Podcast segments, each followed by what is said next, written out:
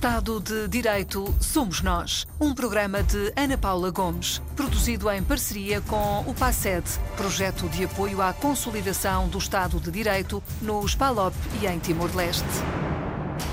Hoje falamos da importância da formação de magistrados e investigadores no âmbito da corrupção e da recuperação de ativos. O projeto de apoio à consolidação do Estado de Direito realizou, entre outras atividades, três fóruns de reflexão e partilha de boas práticas entre os magistrados dos Ministérios Públicos dos países africanos de língua portuguesa e Timor-Leste. No debate sobre a efetividade da justiça criminal, é consensual que a perda dos ativos financeiros resultantes de atividade criminosa deve andar a par do sancionamento com as penas adequadas. E em alguns casos, os países parceiros do PACED adotaram novas leis neste domínio.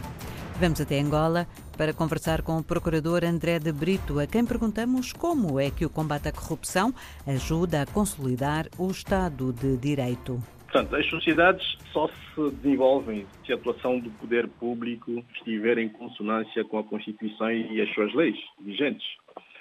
Portanto, numa sociedade os seus órgãos de soberania, os operadores públicos ou agentes do Estado que têm a responsabilidade acrescida portanto, da defesa dos valores da ordem constitucional, deixarem de cumprir com os seus deveres de probidade, isso normalmente resulta numa desarticulação económica e social grave, pondo até, portanto, em causa as políticas macroeconómicas dos Estados e, consequentemente, reduzindo as populações a um quadro de assimetrias diversas, sobretudo a pobreza, que normalmente é, é extrema.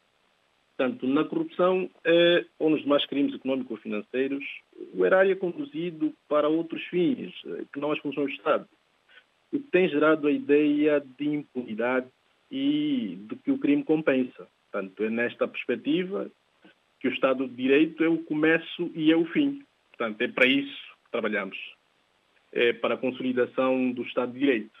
Nós, eh, a nível da Procuradoria-Geral da República, vamos continuar a cumprir os nossos compromissos institucionais e a perseguir a defesa da legalidade, a exercer a ação penal, presidindo e fiscalizando a instrução processual.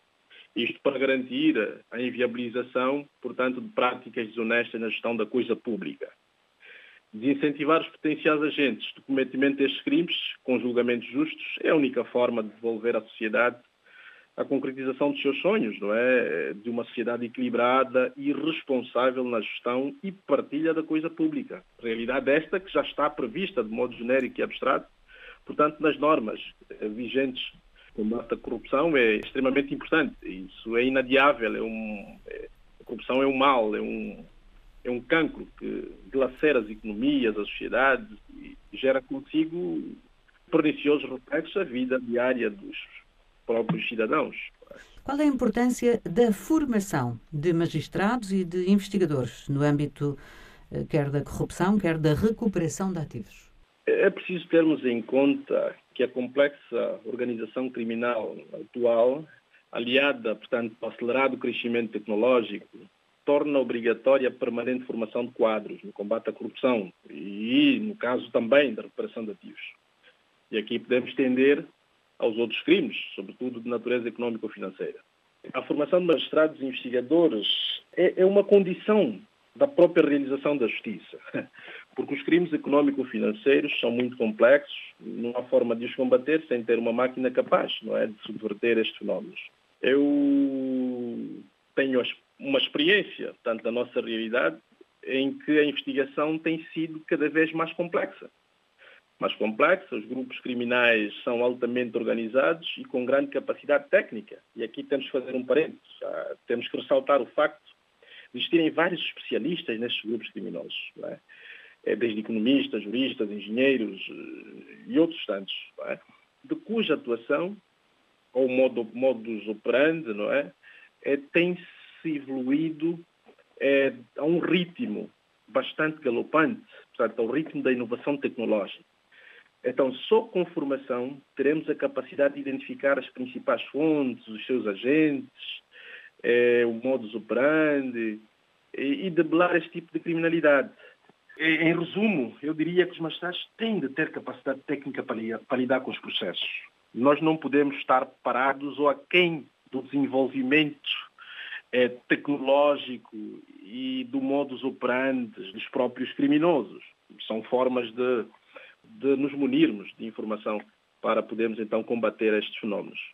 E aqui, se calhar, levantar também eh, a importância, tanto as formações que nós tivemos no âmbito do, do PACED, tiveram uma notoriedade e importância é, no aumento das capacidades técnicas dos magistrados e técnicos de justiça, no exercício das suas atividades diárias. Uma das alterações legislativas com grande impacto, penso, foi a criação do Serviço Nacional eh, de Recuperação de Ativos há algum tempo, sob a alçada da Procuradoria-Geral da República.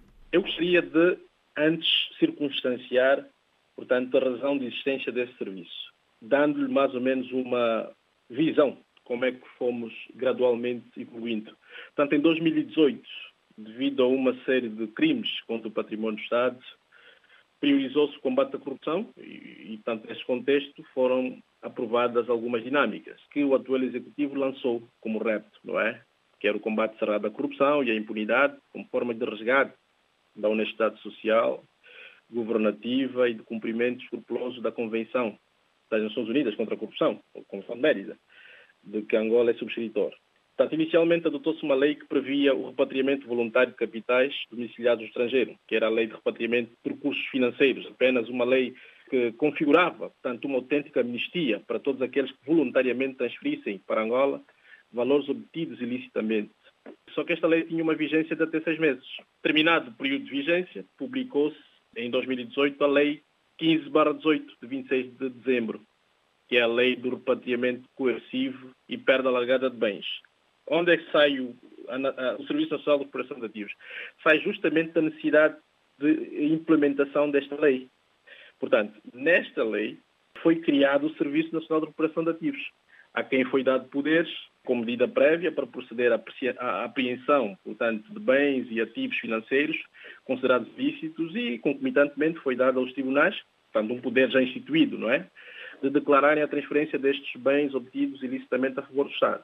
Esse é mais ou menos o histórico do Serviço Nacional de Recuperação de Ativos. André de Brito, Procurador da República e ponto focal do PACED em Angola.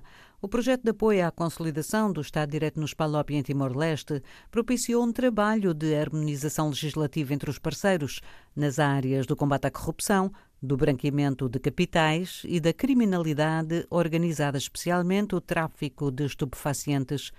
A harmonização legislativa facilita a cooperação internacional em matéria penal entre os Estados.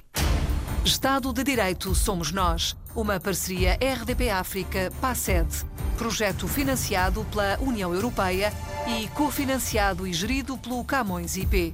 O seu conteúdo é da exclusiva responsabilidade dos intervenientes e não reflete necessariamente a posição da União Europeia ou do Camões IP.